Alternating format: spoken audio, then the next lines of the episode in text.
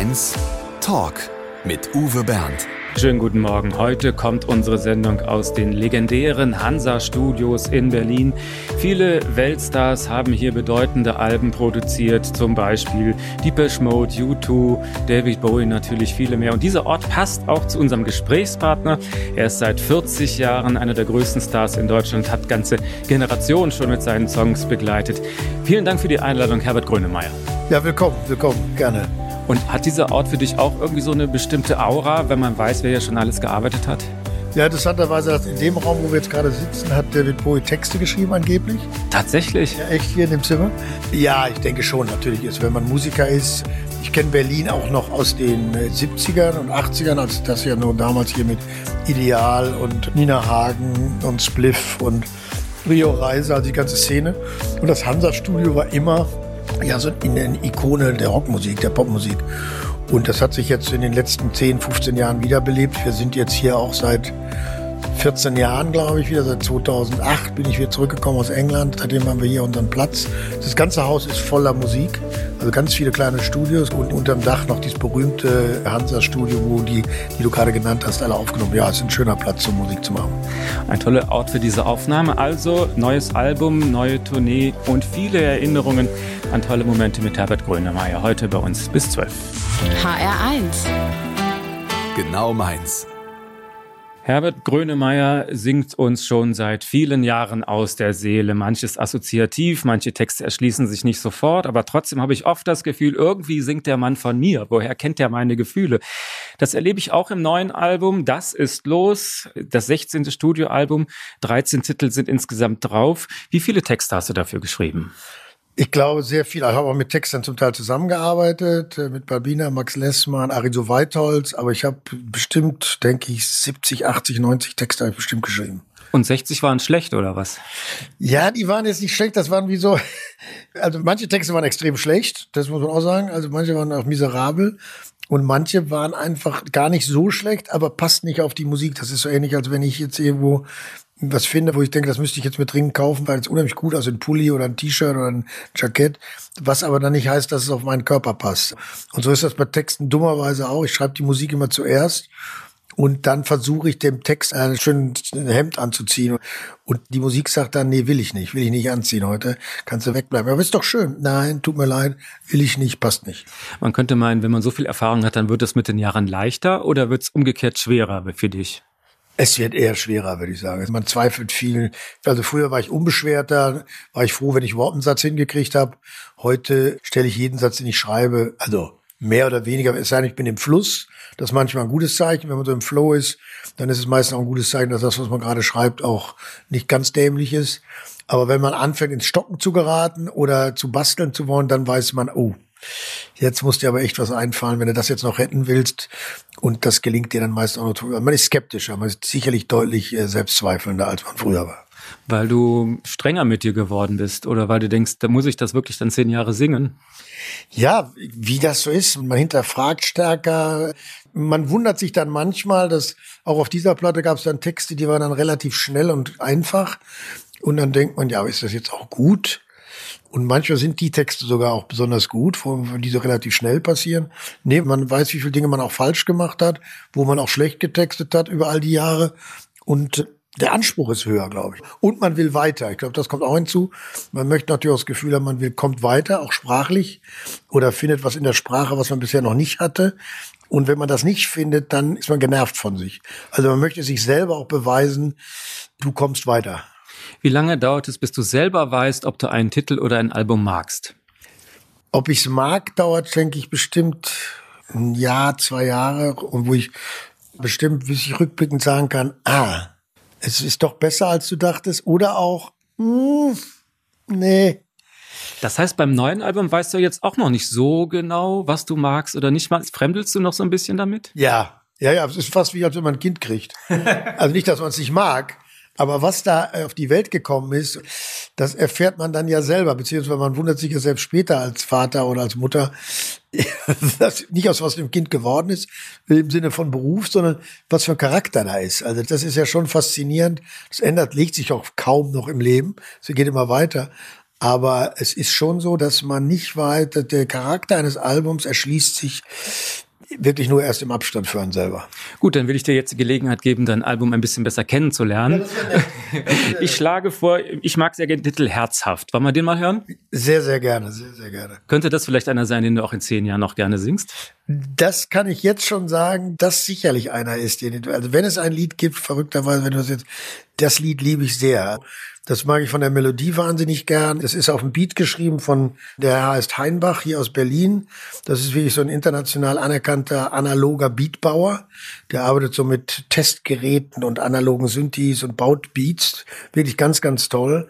Und der hat netterweise uns Beats gebaut und zur Verfügung gestellt. Und das ist einer von denen, wo ich dann auf den Beat wirklich dieses Lied geschrieben habe und habe mich wahnsinnig gefreut, dass das aufgegangen ist. Und ich liebe dieses Lied. Also ich, ich mag alle meine Lieder, aber dieses Lied würde ich sagen, das ist auch eins, wenn ich allein am Klavier sitze, dann spiele ich das ohne Text zum Teil, aber immer diesen Refrain. Ich liebe das Lied, ja. Na wunderbar, dann hören wir jetzt herzhaft aus dem Album Das ist los. Du beherrschst das Spiel, du bescheinst den Raum und du wärmst zentral und du regst dich kaum. Messerspitze geschickt, ein Sonnensignal nach deinem Augenblitz. Herbert Grönemeyer singt von Kindesbeinen an, aber seine erste Idee von einem Traumjob, das war entweder Fußballprofi, gut, das haben viele Jungs, oder aber Gebrauchtwagenhändler. Warum das? Ich meine, die haben doch so ein fieses Image, oder nicht? Ja gut, das macht ja nichts. Also ich, ich weiß ja auch nicht, wie mein Image jetzt ist, aber ich war immer ein Autofanatiker. Also früher saß man natürlich an der Straße und hat irgendwie stundenlang die Autonummern aufgeschrieben. Ich habe in jedes Auto geguckt. Ich meine, ich komme aus den 50er, 60er Jahren. Ich habe in jedes Auto geguckt, äh, wie sieht der Tacho aus. Bin auf die Gebrauchtwagenmärkte gefahren, habe alle Gebrauchtwagen abgeklappert, die, die es gab im Ruhrgebiet. Es gibt den größten Gebrauchtwagenmarkt, glaube ich, in Europa, in Essen. Bei dem Ruhrgebiet leben halt sechs Millionen Menschen. Und da bin ich dann, als ich dann mein erstes Geld verdient und Führerschein hatte, bin ich wirklich hingefahren, habe mir für 150 Mark ein Auto gekauft. Für 150 Mark? Ja, 200 Mark ging das damals schon noch, ging das los. Was war dein erstes Auto? War ein 1600er VW. Sieht aus wie ein Auto halt. Luftgekühlt, äh, wie man, wie ein Kind ein Auto malt. Wie ein Trabi in groß, sah der aus. Spitzenauto und bin dann wirklich immer wieder hingefahren, habe die da hingestellt und habe mir dann wieder Neues gekauft. Also bin natürlich dann erfolgreicher geworden und habe natürlich auch mehr Geld verdient, aber ich fand Autos waren immer Kunstwerke und äh, ich bin halt ein völliger Autonerd. Und diese Autoleidenschaft hast du behalten, eine ja. kleine Sammlung an Oldtimern. Was ist so dein Schätzchen, was du so am liebsten magst? Ich habe ein Citroën SM, das ist so ein Auto, was ist in der Ölkrise gebaut worden. Also ich habe einige Schätze, aber das ist so ein, ich denke von der von der Bauart eins der schönsten Autos, die je gebaut wurden, weil er irre mutig ist. Ist ein Citroën mit einem Maserati-Motor, weil Citroën hatte keine Sechszylinder. Maserati ging es gerade sehr schlecht und es ist ein französisches Auto mit einer italienischen Maschine. Die Kombi ist relativ abgefahren, aber optisch die Silhouette ist hinreißend. Und wie oft kommst du dazu, die zu fahren? Mm, die stehen sich schon ein bisschen die Beine im Bauch. Weiß nicht, ein, zwei Mal im Jahr, wenn ich Glück habe. War über all die Jahre natürlich eine Sammelleidenschaft. Mein erstes Auto, das habe ich heute noch, was ich mir dann gekauft habe, war ein Jaguar Mark II mit Rechtslenkung. Den habe ich heute noch wie auch immer, ich mag Autos und sammel so leise vor mich hin. Und ist es dir auch schon mal passiert, dass du in Berlin nicht weiterfahren konntest, weil du sonst Klimademonstranten überfahren hättest, die die Straße blockiert haben? Äh, ist mir noch nicht passiert, also dass wir hier Staus haben und ich meine, das, das ist mir auch schon in Köln passiert. Also dass wir nicht überall flüssig durchkommen und was den Protest angeht, bin ich sicherlich jemand, der generell den Protest um uns aufs Klima, wie jetzt die Zeit wegläuft, aufmerksam zu machen, halte ich schon für sehr elementar. Also du ärgerst dich nicht über solche Straßenblockaden? Würde ich mich, glaube ich, nicht ärgern. Es sei denn, ich habe gerade ganz schlechte Laune. Herbert Grönemeyer, NH1. HR1 Talk. Mit Uwe Bernd und Herbert Grönemeyer. Ich bin gespannt auf deinen privaten Musikgeschmack. Was hörst du so am liebsten privat? Ich höre privat Hip-Hop, denke ich. Mark Drake, mag Kendrick Lamar, Kanye West. Bin Massive Attack-Fan, mag Stromae. Ich habe jetzt ein irres äh, Album gefunden von Eric B. und Rakim, Sweat the Rhythm, Sweat the Technique. Wunderbares 90er Album mit unfassbar guten Schlagzeugbeats, was will ich jedem empfehlen. macht gute Laune. Ich mag sehr gerne so Hip-Hop-Beats und House-Beats, die so auch zum Teil getrommelt sind. Anderson Park mag ich gerne. Also es gibt einige, also ich bin sicherlich auch Hip-Hop-Fan. Und gewünscht hast du dir aber als erstes Provinz und Danger Dan. Danger Dan kennt man, wer ist Provinz? Provinz ist eine junge Band, die ich an sich einladen wollte auf Tour, die können nur leider nicht. Und diese Kombi, das ist ein sehr schön, fast ein klassischer Song, aber ein sehr, sehr kluger, ist so einer der Bands mit einer unheimlichen Perspektive, denke ich, in Deutschland. Und diese Nummer ist halt so eine, klassische Nummer, aber mit einem sehr, sehr unter die Haut gehenden Text und einer schönen Melodie. Der Text ist über den Senioren wird der Himmel langsam rot. Irgendwann sind wir wie sie und dann pflegen sie uns tot. Es geht darum, es gibt noch eine Bank, auf der sie als Kinder immer gesessen haben und da aller möglichen Blödsinn gemacht haben. Und umgekehrt projizieren sie sich selber auch in die Situation, wie es den Menschen geht, die jetzt in Altersheim da sind. Also ich finde diese Spannbreite, das ist in einer sehr heftigen Sprache, aber insgesamt sehr, sehr sensibel auch. Provinz und Danger Dan, unsere Bank für Herbert Grönemeyer.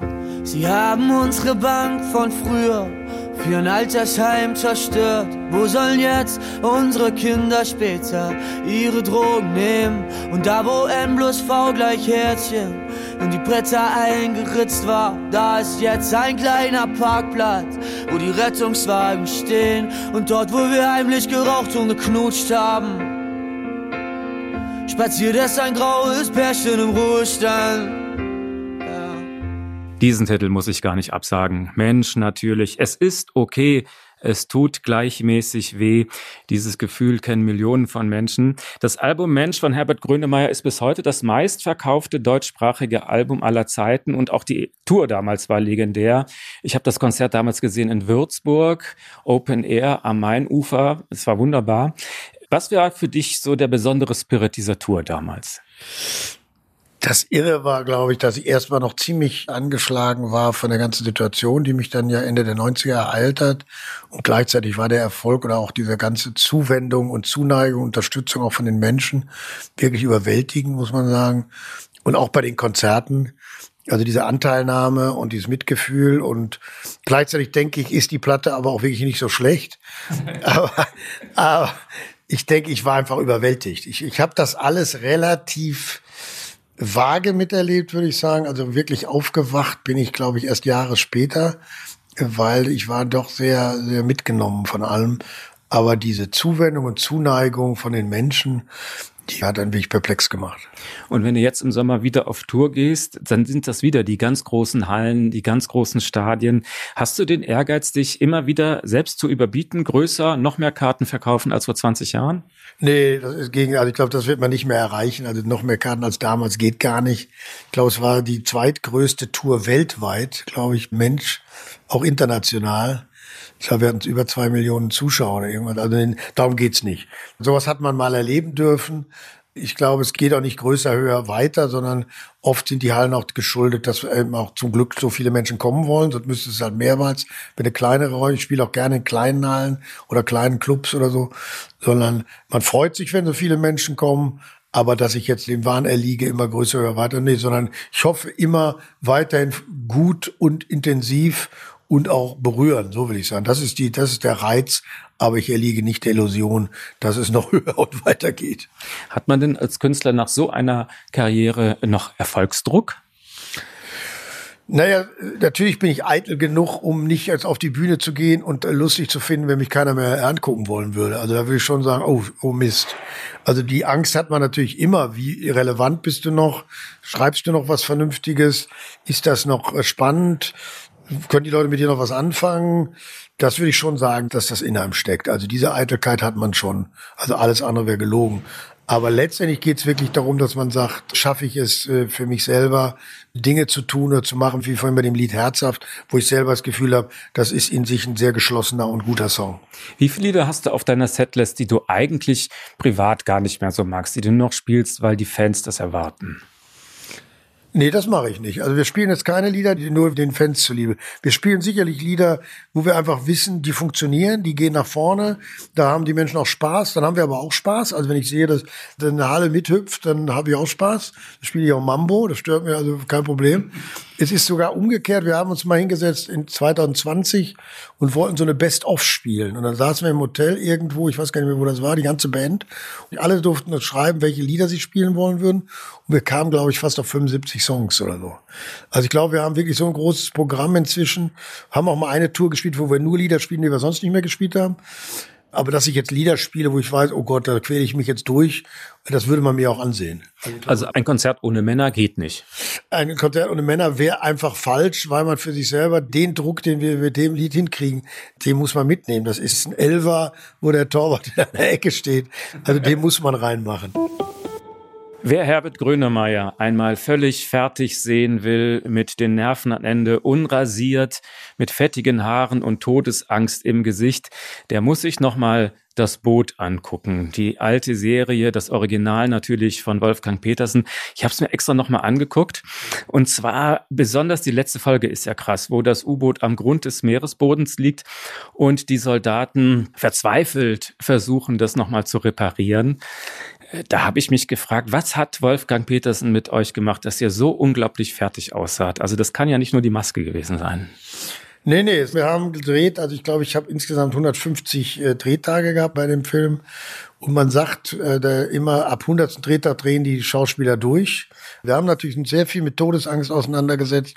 Wir waren in dieser Röhre äh, zusammen über Monate. Da braucht es nicht mehr viel irgendwann wir haben natürlich einen Heiden Spaß auch gehabt, ist ja klar, wie so, wie so Männer auf einem Haufen. Aber viel ins Gesicht musste man da nicht mehr. Und ich weiß zum Beispiel auch gerade in La Rochelle, als wir dann am Schluss da auch gedreht haben, dieses Bombardement und alles. Und wo dann links und rechts von dir dann die, die, die Explosionen hochgingen und das über Tage. Da brauchte man nicht mehr viel zu helfen. Also die Dreharbeiten waren einem schon ins Gesicht gefräst, das würde ich schon sagen. Jetzt habe ich eine kleine Überraschung für dich. Wir haben Jürgen Prochnow hinterher telefoniert nee. und wir haben ihn gefunden und wir haben ihn gefragt, wie er sich an die Zusammenarbeit mit dir erinnert. Das spiele ich mal kurz vor, ja? Ja, das war, äh, war ganz toll, weil wir hatten so eine Gemeinschaft, der Klaus Wennemann, der ein Freund von mir gewesen ist, und der Herbie und ich, wir waren eigentlich in dieser ganzen Zeit immer ja, eng zusammen bei den Dreharbeiten, auch in den Pausen. Und wir haben zum Beispiel Skat gespielt in den Pausen dann und haben also natürlich uns viel auch gegenseitig geholfen, diese Zeit durchzumachen und zu überstehen. Teilst du diese Erinnerung? Das Skatspielen war wichtig in den Pausen, wenn man so fertig aussah? Nein, nein, es war schon so. Der Jürgen war natürlich, der Jürgen und der Klaus Wennemann waren ja für uns die alten Recken fast. Ich weiß gar nicht, wer alt die war. Ich meine, Jürgen wird vielleicht Ende 30 gewesen sein. Der Klaus vielleicht sogar noch zwei, drei Jahre älter. Alte Theaterhasen. Ich kannte den Jürgen schon ein bisschen vom Theater in Bochum. Und der Jürgen wohnte auch noch in, in München. Also einer der wenigen, die da wohnten, waren auch oft bei ihm zu Hause abends, haben bei ihm gesessen und geredet. Und der Jürgen ist ein hinreißender äh, Mensch und ganz warmherziger, äh, kluger, äh, ja, fürsorglicher Zeitgenosse. Und der Klaus Wennemann auch, kam aus, aus dem Ruhrgebiet auch der Klaus. Und äh, wir haben uns in diesen Dreharbeiten, glaube ich, untereinander sehr gestützt, weil es war kein, war alles kein Kinderspiel. Das war schon echt nicht, nicht einfach. Hast du dir auch mal die Neuverfilmung angeguckt? Nee. Das kriege ich nicht hin. Also das ist, da bin ich vielleicht auch zu sentimental. Also ich, ich, ich das, das kann ich nicht. Das ist, äh, das war für mich so einprägsam. Das war so ein, ja, ein so einprägsame Zeit in meinem Leben und auch das Ergebnis. Das kann ich nicht. Das, das, das, das, äh, das kann ich mir nicht. Wollte ich mir nicht angucken. Hier hätte ich glaube ich nicht hingekriegt. Und wo wir Jürgen Prochner schon am Telefon hatten, da war es ihm wichtig, er möchte dich gerne noch persönlich grüßen. Ich bin ein großer Bewunderer deiner Musik, äh, deiner Karriere, die du gemacht hast. Und ich freue mich sehr, sehr für dich, dass du das geschafft hast. Und bin auch ganz stolz auf dich. Du bist immer ehrlich, immer äh, nicht verbiegbar in deinen Ansichten und das bewundere ich sehr. Wow, das ist lieb. Ja, der ist, oh, ist sehr lieb. Nein, der ist wunderbar. Also wir sind wirklich, wir haben uns dann immer sporadisch mal wieder gesehen. Also auch wenn wir uns sahen oder sehen, das ist ein, ja, das sind, das sind so Freundschaften, also das sind so elementare Freundschaften oder was ist das? Die sind, das ist das elementare an Freundschaften, wirklichen Freundschaften. Du brauchst dich auch 15 Jahre nicht zu sehen. Du sitzt nebeneinander und nach viereinhalb Minuten ist es, als wenn du gerade gestern aus dem Haus gegangen bist. Und das ist einer von den Menschen, die genau diese Qualität haben, so wie er auch gerade spricht. Das zeichnet ihn aus. Er ist, ein, er ist eine sehr, sehr gütige Seele. Also ihr bewundert euch irgendwie gegenseitig. Jürgen Prochnow über Herbert Grönemeyer. Ja, vielen Dank, Jürgen. Vielen Dank. HR1 Talk. An seinen Songtexten feilt und bastelt Herbert Grönemeyer monatelang. Beim HR1 Fragebogen geht es eher so ein bisschen um Spontanität, aber das ist überhaupt kein Problem. Der kommt jetzt. Mein schönstes Privileg als Herbert ist, dass ich Musik machen kann und dass dafür auch noch Leute kommen. Ein halbes Pfund Butter kostet ungefähr. Äh, 1,40. Von meinen Kindern habe ich gelernt, dass ich mich selber nicht so ernst nehmen sollte. Mein Lieblingsessen ist Tempura Soba. Am meisten auf die Palme bringt mich. Wenn Menschen auf Kosten von anderen äh, Witze machen. Glück bedeutet für mich? Freunde zu haben, gesund zu sein und Menschen um mich zu haben, die mich zum Teil mehr mögen als ich mich selber. Zuletzt geklaut habe ich. Bestimmt ein Kuli aus dem Hotel. das Schwierige an der Demokratie ist, dass sie immer neu äh, erworben werden muss, verteidigt werden muss, trainiert werden muss. Das ist wie eine Liebesbeziehung, die geht leider nicht von alleine. Bereut habe ich. Bereut habe ich sicherlich, dass ich äh, manchmal Menschen nicht gesagt habe, wie, wie sehr ich an ihnen hänge, was sie mir bedeuten oder vielleicht auch ab und zu mal bin ich über Gefühle hinweggestiegen. Ich würde gerne mal einen Abend verbringen mit mit äh, Stromae. Den hören wir gleich vielleicht noch. Mein größter Flop war. Der, ganze Beginn meiner Karriere. wegen der ersten vier Alben. Ja, ja, genau. Meine Plattenfirma kündigte mir wegen Erfolglosigkeit, obwohl die das vierte Album komischerweise mit Musik nur, wenn sie laut ist und kaufen, gar nicht so schlecht war. Aber meine, ich hatte so viele äh, rote Zahlen unterm Strich, dann haben sie mir gesagt, ich soll es doch besser lassen. Welcher Künstler darf heute noch vier Alben machen? Eben. Ich bin einer und ich glaube, dass sonst hm, wäre ich schon längst nach dem zweiten gekündigt worden. Heute wäre das nicht mehr möglich.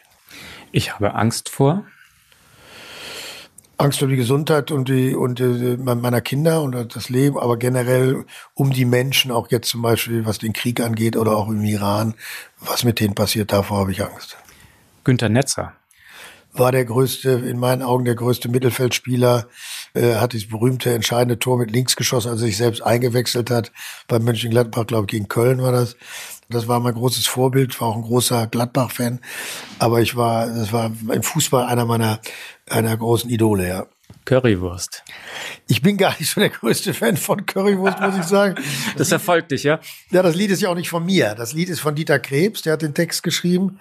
Äh, ich weiß gar nicht, habe ich die Musik geschrieben? Nee, ich glaube auch nicht. Nee, nee, nee, nee. Ich glaube, das, nee, nee. Ich glaube, das ist ein Lied von, von äh, Dieter Krebs. Und äh, ich stehe sehr auf Bratwurst, bin großer Bratwurst-Fan. Das ist in Bochum, glaube ich, wenn man ins Stadion geht, gehört immer eine Bratwurst dazu. Ich würde eine, eine richtig gute Bratwurst mit viel Senf einer Currywurst vorziehen. Aber auch eine gute Currywurst kann was. Charles Aznavour. Ist mein großes Vorbild, nicht nur, was er, wie er geschrieben hat, wie er gesungen hat, was er für tolle Lieder geschrieben hat, ich habe ihn auch als Mensch kennengelernt, weil ich mit ihm Duett gesungen habe. Er war mit ihm Abendessen und er ist eben, er hat bis 92 gesungen und da ist und bleibt er mein Vorbild. So, und jetzt hast du die Wahl. Wollen wir dich hören im Duett mit Charles Aznavour avec Herbert Grönemeyer, als es mir beschissen ging, aus dem Jahr 1984 oder Stromae? Lieber Stromae. Ein Belgier. Ein Belgier, wunderbarer Belgier hat bis jetzt, ich glaube, es sind erst drei, die er geschrieben hat, drei epochale Alben gemacht und verbindet eben eine Musik, die, es gibt auch wunderbare Videos von ihm, wie er zeigt, wie er Musik macht, mit welcher Einfachheit, aber einer Genialität auch und gleichzeitig verbindet der sehr lebensbejahende Musik, zum Teil auch mit sehr strengen und sehr auch, nee, auch zum Teil traurigen Texten. L'Enfer ist ein trauriger Text. Es geht um Suizidgedanken, aber das Lied ist nicht negativ. Wir hören Stromae für Herbert Grönemeyer. Das ist schön. Danke.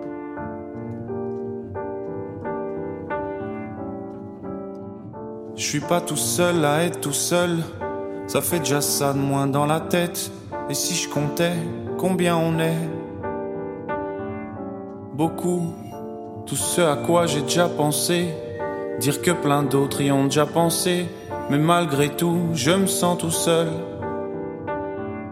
Du coup,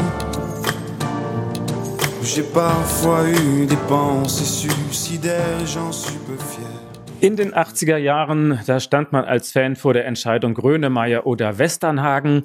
Dann gab es natürlich noch Heinz-Rudolf Kunze, Klaus Lage und andere, also so klassische Deutschrocker, über die ist die Zeit hinweggegangen. Herbert Grönemeyer aber geht in all seinen Alben ein Stück weiter, der entwickelt sich weiter. Wie schwer ist das eigentlich?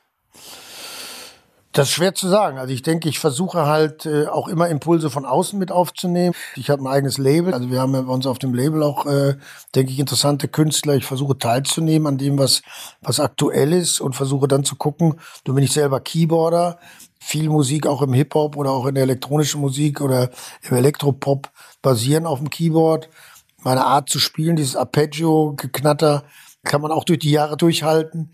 Äh, wie ich das hin, keine Ahnung. Aber ich versuche immer wieder, mich mit neuen Strömungen auseinanderzusetzen und zu gucken, was kann ich damit anfangen. Das neue Album zum Beispiel klingt sehr viel elektronischer als andere. Wie wichtig ist es dir mitzugehen mit solchen Entwicklungen?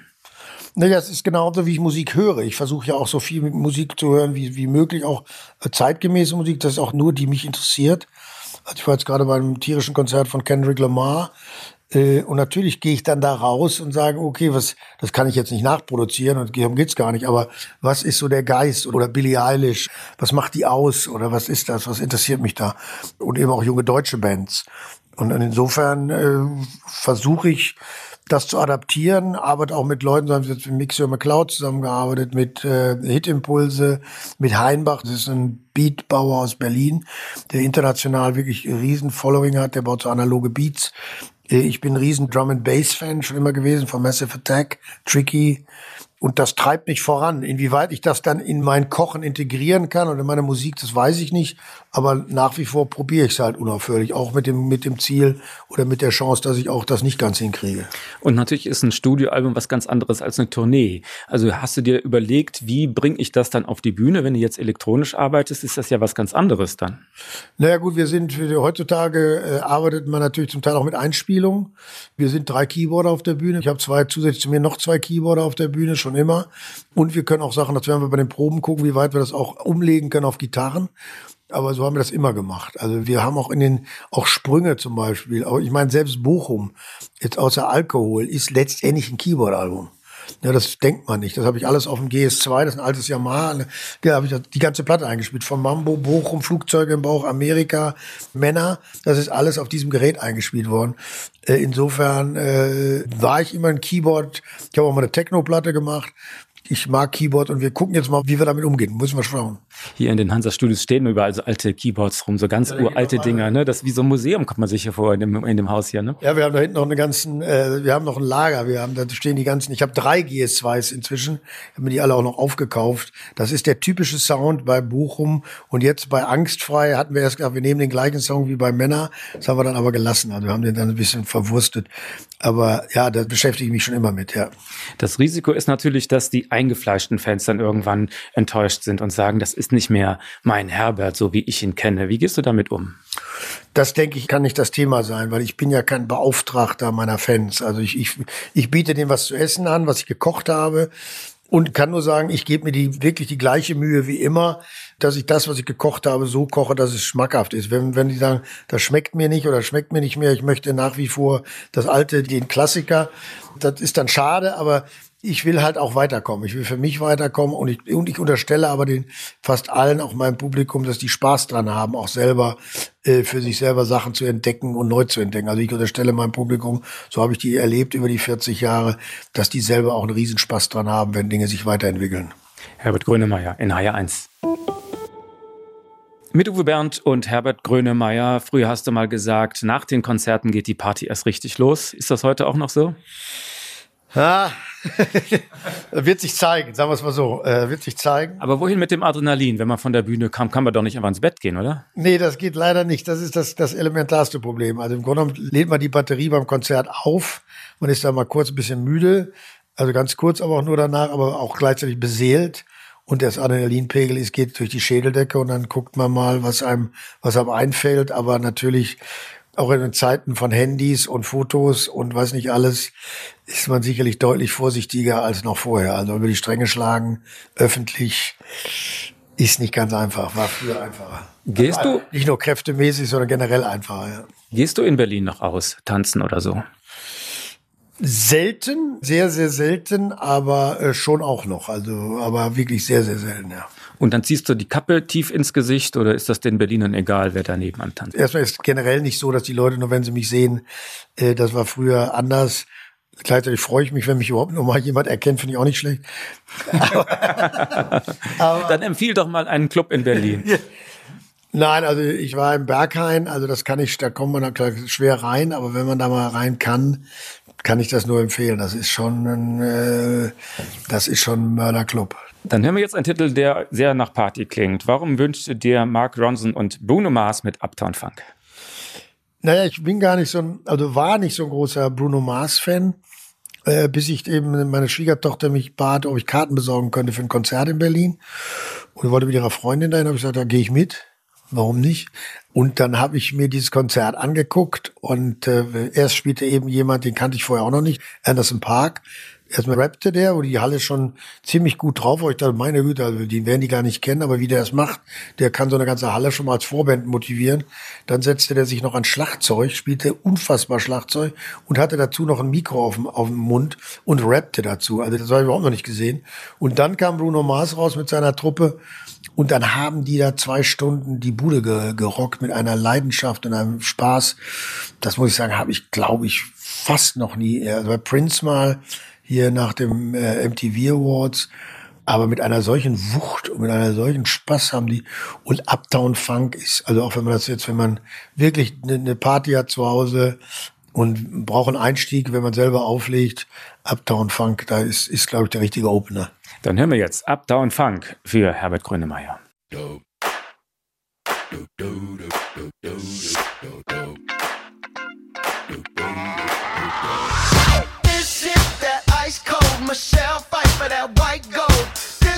for them hood girls, them good girls, straight masterpieces. Stylin', wildin', living it up in the city.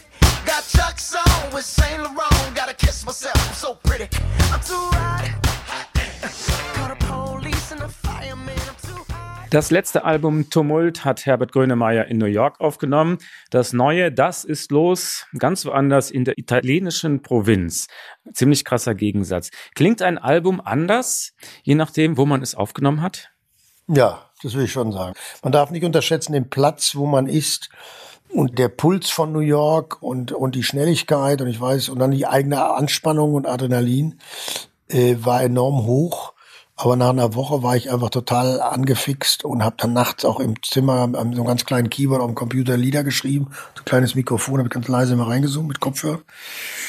Und das hat mich schon getrieben. Also ich denke, ja, äh, äh, Tumult klingt stark geprägt von New York und und ich denke, äh, äh, das ist los, ist auch durch den Einstieg in Italien. Wir wollten eben nicht in eine Großstadt während der Pandemie. Da waren wir halt doch ein bisschen vorsichtig und haben dann uns gesagt, lass uns doch ein Haus mieten und dann ein Studio einbauen und saßen dann in Umbrien, guckten so über die über das Tal in einem endlos weiten Blick. Wir waren nur zu zweit, Alex Silver und ich. Wir, wir arbeiten seit 25 Jahren, produzieren wir die Alben vor. Da kommt die Band später. Alex Silver selber ist Waliser, aber die Eltern kommen aus der Nähe von Bologna. Also er hat diesen italienischen, die italienischen Roots. Und dann denke ich, hat das Ganze. Dann haben wir noch jemand gefragt, ob der für uns kochen kann und kommt und für uns kocht. Und dann kam eine sehr nette, stolze Frau, Lorena Autori, guckte uns aber erstmal an und sagte, für euch soll ich kochen, mal gucken, ob ich das überhaupt will. Wieso das? Zwei schräge Deutsche oder irgendwelche merkwürdigen Fremden zu zweit in einem Haus. Und dann haben wir uns aber angefreundet und dann hat die uns auch gekocht und dann saßen wir halt ab mittags, da gab es halt Lunch, also Mittagessen mit einem Glas Weißwein und vielleicht eine Zigarette und dann sind wir ins Studio gegangen, freuten uns dann schon aufs Abendessen. Also das heißt, ihr wart zu zweit, habt gearbeitet und Lorena hat für euch gekocht. Genau. Und daraus ist dann sogar noch ein Projekt entstanden, nämlich extra ein Kochbuch. Fato Amano. Was ist die Idee hinter einem Kochbuch über diese Zeit? Das hatte wirklich dann damit zu tun, dass sie wirklich irre gut gekocht hat und eben auch so eine ganz eigene Küche. Also sie hat uns am Anfang immer tierisch genervt mit dem Spruch, ich mache euch Pasta e Patate. Da haben wir gesagt, nee, Moment, also Lorena, wir sind jetzt hier, wir essen gerne. Wir wollen jetzt aber nicht nach Hause kommen nach drei Wochen und zwölf Kilo zugenommen haben. Also Nudeln mit Kartoffeln muss jetzt nicht sein. Und dann hat die aber nie aufgehört mit diesen komischen, das kannte ich auch gar nicht, mit diesen Nudeln und Kartoffeln, was sie uns dann letztendlich am letzten Tag gekocht hat. Und wir haben dann aus Jux für uns gedacht, warum machen wir nicht auch Sentimentalität? Können wir nicht deine Rezepte konservieren? Auch für uns selber, so als Erinnerung. Und gleichzeitig sind die halt auch so, die hat wie Spitze gekocht und haben dann gesagt, warum machen wir nicht einfach ein Kochbuch? Und dann hat sie schon gesagt, da redet wieder einer groß rum. Und dann habe ich das versucht wirklich umzusetzen. Die war völlig überrascht, dass das natürlich klappte. Und das haben wir jetzt einfach so als, als Nebenläufer gemacht, auch für uns selber, weil wir dachten, es war so eine schöne Zeit, so eine schöne Erinnerung an den Einstieg in die Platte da in, in Umbrien. Und das Essen hat uns wirklich auch sehr geholfen. Also es hat uns geholfen, äh, wirklich da äh, in, in, immer wieder so die Stunden dazwischen oder auch danach dann mit viel Wein intus weiterzumachen. Und sie kochte uns dann wirklich am letzten Tag, hat so ein Pasta e Patate gekocht. Und das sind wirklich Kartoffeln gekocht in so einer, in, im Wasser sind Zwiebeln und auch Tomaten, so ganz kleine. Dann, die nimmt sie hinterher aber raus. Dann kocht sie die, dann tut sie die Nudeln dazu und dann wird, kommt da geräucherte Mozzarella rein und, äh, und dann auch noch Parmesan oben drüber. Und dann sitzt man da wirklich am Tisch und nimmt den ersten Löffel und das kann jetzt nicht wahr sein. Das ist einfach Weltklasse. Manch ein Fan denkt jetzt vielleicht, warum gibt der Herbert jetzt auch seinen guten Namen für ein Kochbuch her? Hat er das denn nötig? Ich habe gar nicht, ich habe mit dem Kochbuch gar nichts zu tun. Also das ist ihr Buch, das sind ihre Rezepte und das ist von unserer Seite einfach nur ein Spaß. Also das ist jetzt nicht irgendwie noch, dass ich noch eine Nebeneinkunft brauchte, sondern das Buch, man kann sich das angucken, wird sehen, das ist glaube ich mit sehr viel Liebe gemacht und die Rezepte sind auch einfach gut. Aber es ist jetzt nicht so, dass ich jetzt anfangen wollte, eine Kochsendung oder eine Koch. Das ist nicht mein Buch, sondern ich habe das nur initiiert. HR1 Talk. Herbert Grönemeyer hat seine Popularität schon immer dafür eingesetzt, sich auch gesellschaftlich zu engagieren. In den 90er Jahren hat er mal ein Jugendzentrum für rechte Jugendliche unterstützt, natürlich um sie rauszuholen aus dieser Szene. Später die Kampagne Deine Stimme gegen Armut. Er hat auch mal eine WG für unbegleitete minderjährige Flüchtlinge ins Leben gerufen. Welche Themen sind dir heute so wichtig? Also wir haben so eine Gruppe von, also mit Freunden sitzen wir zusammen und überlegen, also Themen sind mannigfaltig. Wir haben jetzt auch äh, mit diesen Freunden, also auch die Ukraine, haben äh, Lebensmittel und Medizin in die Ukraine gefahren und gleichzeitig auch Wohnung gesucht hier und wie auch immer. Und was mich aber interessiert, auch zusätzlich ist für, für, für das Land selber, dass ich denke, der Sprengsatz, den wir haben, ist wirklich sehr, sehr diese, also die Armut, die Armutsbetroffenheit in Deutschland. Und ist das ein Zustand, den man, der einfach ein Faktum ist, oder kann man den ändern? Und da fangen wir gerade an mit dieser Gruppe, uns auch mit Wissenschaftlern zu treffen und überlegen, ob man es schafft, in zehn Jahren diesem auf den Grund zu kommen und Lösungen anzubieten, um zu finden, wie schafft man das, dass diese Ungleichheit sich zumindest so weit auflöst, dass jeder in Deutschland in so einem reichen Land in der Lage sein kann, zumindest seine Familie Zugang zu Bildung zu haben und sich nicht über seinen, seinen Unterhalt Gedanken machen zu müssen. Das ist so eine Idee, mag Spinnert sein, aber das ist das, was mich, was mich immer schon interessiert hat, wie man ja gehört hat. Aber das finde ich ist, ist merkwürdig. Zum Beispiel hat keine der deutschen Parteien das Wort Armut in ihrem Parteiprogramm außer den Grünen, die, die sagen so internationale Armut. Aber wieso gibt es das in so einem reichen Land? Oder wie könnte man das ändern? Und da fangen wir gerade an, aber sind, man gewinnt auch, mit, wenn man sich mit Fachleuten unterhält, sehr interessante Einblicke, äh, wieso sich das auch so manifestiert hat. Und ich finde einfach, man kann das nicht einfach so hinnehmen, sondern diese Spaltung zwischen Arm und Reich nimmt immer äh, dramatische Reformen an. Und das ist einfach unfair. Wie oft kriegst du Einladungen zu Demonstrationen? Mehr oder weniger, aber nicht, sondern es geht. Es geht. Nicht, nicht so oft. Weil dann besteht immer die Gefahr, dass man instrumentalisiert wird. Also man muss halt auch darauf achten. Wie machst du das? Naja, ich gehe dahin, also zum letzten Mal bei der Demonstration, glaube ich, war ich äh, auch bei der Situation in der Pandemie, als wir feststellten, dass der Staat alle unterstützt, außer die Künstler. Und dass dem plötzlich aufgefallen ist, da sind ja noch eine Million Menschen, die kriegen gar kein Geld und gar keine Unterstützung. Erwirtschaften haben als sechstgrößte Einheit in Deutschland 140 Milliarden im Jahr. Da haben wir dann äh, äh, Rote Hilfe ins Leben gerufen und da bin ich auf eine Demo gegangen. Also ich gehe dahin, wo ich, wo ich äh, denke, was sagen zu können. Aber ich, ich versuche auch, mich da zu engagieren und dann aber auch nicht zu allem was zu sagen, weil ich habe von vielen Dingen auch keine Ahnung.